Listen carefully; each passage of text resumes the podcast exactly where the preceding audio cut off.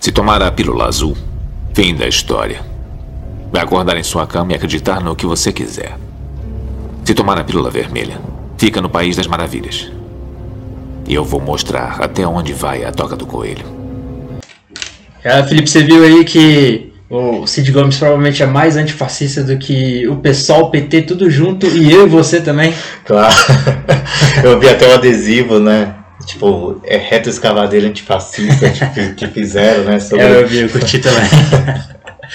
Mas assim, é, é, claro que a gente tem que sempre fazer a análise conjuntural política e material correta, né? A gente não pode simplesmente é, é, pegar esse fato isolado e falar que, por exemplo, o cara é um antifascista. Até é, até é, na verdade. Mas ele continua sendo um, um neoliberal que votou políticas neoliberais contra a classe trabalhadora e, e destruiu os professores em 2011 durante a greve. Durante a greve do Ceará, né? Inclusive estão sendo esses mesmos professores estão sendo processados pelo quebra-quebra na Assembleia Legislativa do Ceará. Como vandalismo. Como vandalismo, né? exatamente. É a mesma polícia, como você falou, a mesma polícia repressora, quando o Cid era governador do, do Ceará, foi usada contra ele. Mas eu vejo também como, como a questão de é, o espaço de grupos conservadores que, que, que com a ascensão de Bolsonaro, com essa galera conseguiu mais espaço para isso. Acho que não é só isso vai se alastrar, porque é uma galera... Já está se alastrando. Você viu que agora há pouco saiu uma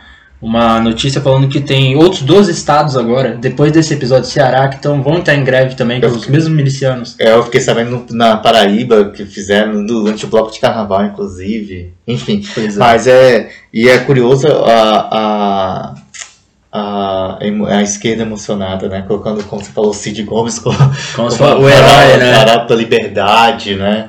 né? E, Poderia ser, inclusive. O episódio foi muito bom, diga-se passagem, né? E, mas assim, é, é, isso, é a análise conjuntural política que a gente tem, então, tem que ser feita, né? O cara é um cara que é defensor de políticas liberais de forma geral, né?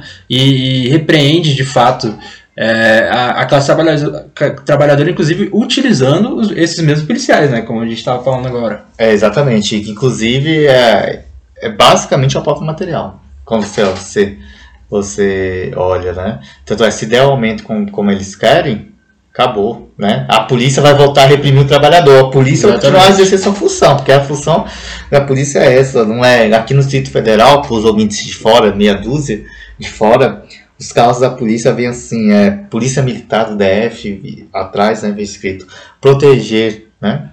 Proteger o quê? Não, não é o povo, é a propriedade privada. Só, é o burguês, é o capitalismo. E vai voltar a defender. Quer dizer, eles estão defendendo. quando eu acho, quando, você acha que essa galera está mutilando, que eles não estão defendendo o capital, não, não, é, não é bem assim. Pelo né? contrário, eles querem a pauta é, material individual para continuar exercendo essa função. Eles não estão pedindo reestruturação de carreira, eles não estão pedindo reestruturação de função, é, nem, nem administrativa, nem de rua, nem nada do tipo. Então, assim, o que eles querem é justamente isso, para voltar a, a, cumprir o papel que eles, inclusive, acham que eles têm que fazer por serem policial e ponto. Porque, para eles, pelo menos é o que eu, que eu enxergo na grande maioria deles, é, é, é a função de existir, é reprimir, reprimir, é, é, além de tudo, é uma função moral em si. Né? Não é que nem qualquer outro trabalhador que não, não, não percebe essa função moral no seu trabalho, é, no sentido de, do, do ato em si é, de trabalhar, né? Por exemplo, o pedreiro, ele tem orgulho da profissão, ok. Mas ele não tem orgulho necessariamente moral de estar tá botando um tijolo sobre o outro, entende? É o cara, por exemplo, que vai.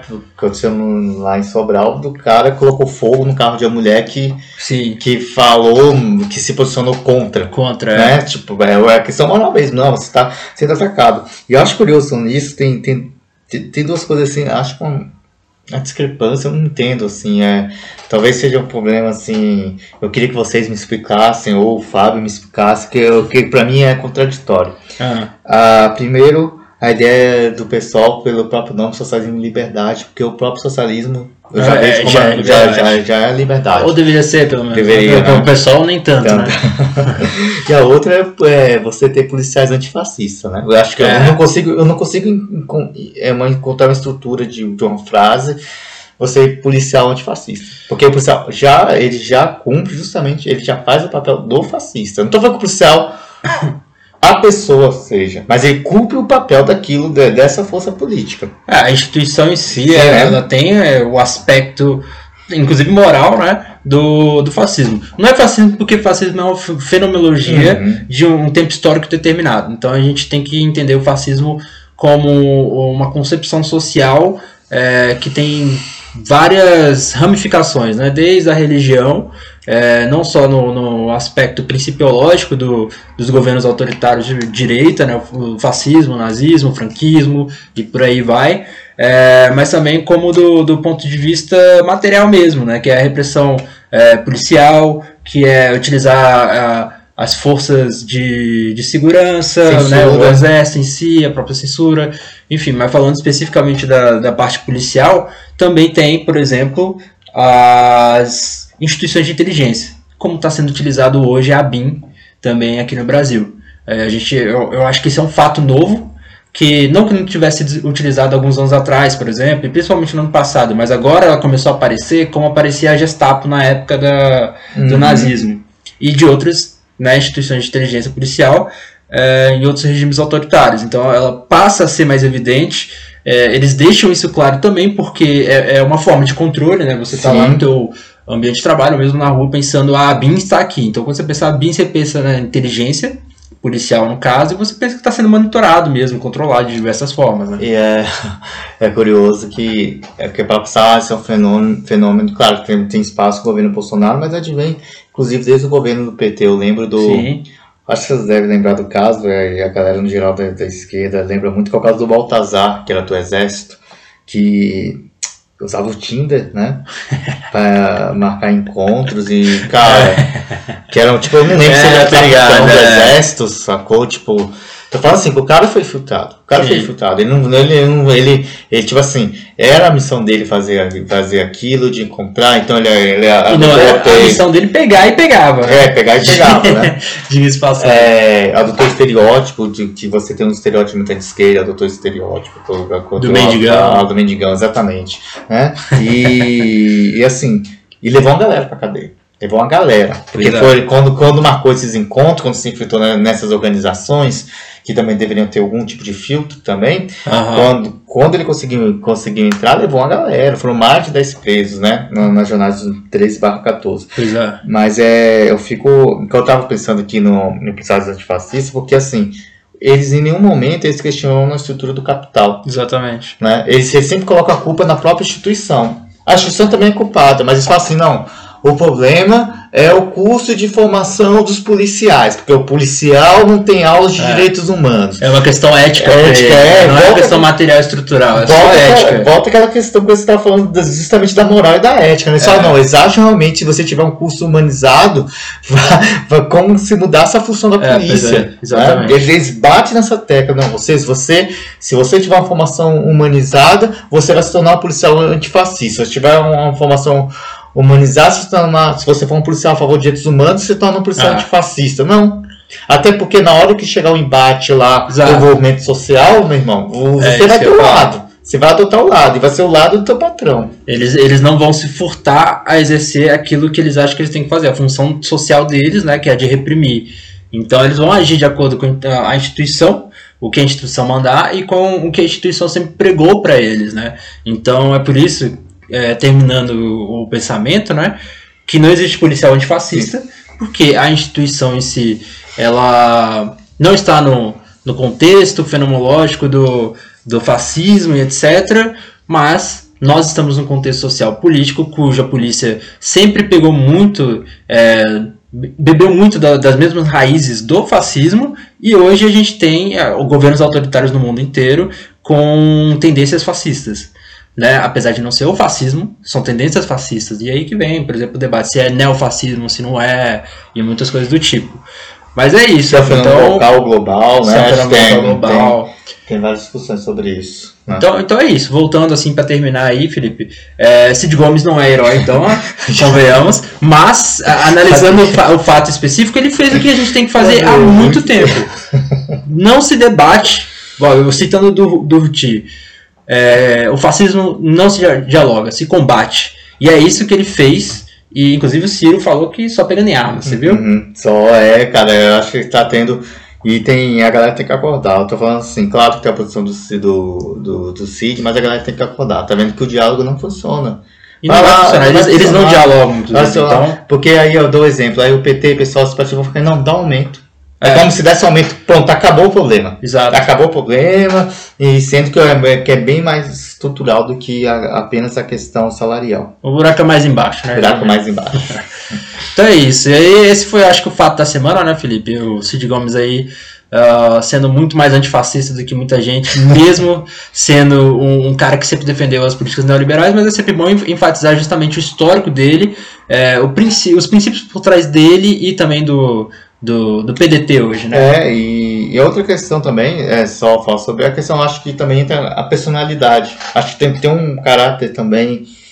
Claro que é tudo construído, mas acho que tem uma questão desde que. Só para lembrar, assim, o, Cid Gomes foi aquele cara que teve um, é, uma polêmica, ele foi ministro da Educação no governo Dilma. Ele ficou, acho que foi uma semana no cargo. Uma semana no cargo, porque ele foi mandado embora por Aham. causa de uma de- declaração polêmica, né? E também na questão do Ceará, tipo assim, que ele ficou puto que, que o falou que os professores deveriam trabalhar porque estava em greve, né? Que estava certo em cortar o ponto, assim. é é mas é, o- é o cara que é inflamado. Então o bicho viu o trator e falou, velho. E vamos lá, né? E, ainda, claro, mas ainda entra a questão da- dele ser um senador da República. Sim. Ele nunca achou que iriam atirar em um senador. Que Isso é, aí o que é um fato grave um que não está sendo tratado como grave. Exatamente. E a gente não está defendendo aqui a- as instituições burguesas e, enfim, né, a, a- digamos assim, a paz do status quo do- da democracia burguesa. Mas você verificar que chegar a um ponto em que a, extrema-direita atira num senador, independente da posição dele, que no caso é de centro-direita, para mim é Uhum. direita, né? Ele vai falar que é centro-esquerda, etc. Apesar de que o centro é abstração do capitalismo, mas enfim. PDT, trabalhista, tal, Exatamente.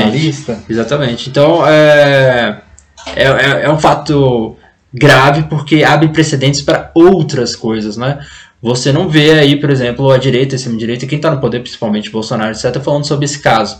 Ele não precisa falar do Cid Gomes ou do Ciro Gomes, mas ele precisava falar, por exemplo, se ele fosse comprometido né, com isso, é, sobre a questão de Um um, senador Levar dois ser, tiros, né? ser baleado. Vai- E ele foi não só foi baleado, como ele foi, foi tentativa de assassinato mesmo. Agora, depois a gente pode entrar mais nesse, nessa outra parte, mas pensando assim, querendo ou não, independente de quem é que atirou nele ou não, naquela situação, é, será que talvez poderia ser de fato considerado como legítima defesa? Cara, eu vejo que não. Apesar que, pô, o cara tá pensando, tá, indo- tá vindo um trator, mas. Enfim, você tá aquartelado dentro de um. É, é- esse, esse é o esse- ponto, eu acho. dentro de. Eu até vejo como legítima defesa, mas é, é, isso não significa que o, o, o cara não deveria ter sido atropelado pelo, pela, pela escavadeira, entendeu? Eu acho que deveria, porque é isso. E o que que seria se fosse ao contrário? Assim, só fazendo prognóstico assim. O que que seria se, fosse, se ele passasse o trator em cima da galera? É, Ele não ia, né? Mas assim, se ele passasse, aí pronto, aí que ia tá, realmente ia estar mais fudido. É, nós estamos vendo hoje, inclusive, foi é, o último gabinete que tinha civis, agora está sendo controlado por militares. No- Nós estamos vendo uma clara ascensão da ditadura ficando cada vez mais óbvia. Já estamos numa. Ficou, ficou ele, se parar pra pensar, é, o, último, o último tinha sido no governo Figueiredo. Foi o é. golpe, o chefe da Casa Civil que foi o golpe. Foi o último militar. Depois, até o próprio Figueiredo pôs um civil no, no, no lugar. O próprio presidente de uma ditadura militar pôs civis no. no- Pois é. E, porra, tá, tá Não, fechando. é- é tá isso. fechando. Desculpa, galera, mas tá fechando. Não, já estamos em, em uma ditadura. Isso é, para mim, isso já é muito óbvio. Mas é isso, Felipe. Então, Cid Gomes não é herói, correto? Não. Os policiais têm que ser tratados na porrada mesmo, porque ele já estava fazendo isso. Inclusive, a gente não falou dos aspectos principais, que os caras estavam cerceando é, a, a liberdade do, da classe trabalhadora, tanto de vir quanto de trabalhar ali, etc. Tocando E- terror, né? Fazendo papel de milícia mesmo. né? É, é, É, é, é, milícia é, são, é, é. aquela- é, a gente, quando. Ah, se a gente fala assim, ah, você, tem, você tinha as milícias, as camisas negras de Mussolini. Exato, tinha, é. você- Os verdes. É, você tinha essa galera e fica difícil de imaginar hoje, mas foi.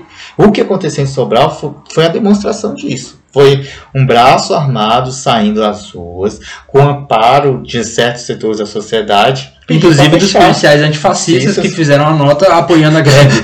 Então, assim, vai tomar no cu, né? Ah. Então é isso, velho. Falou.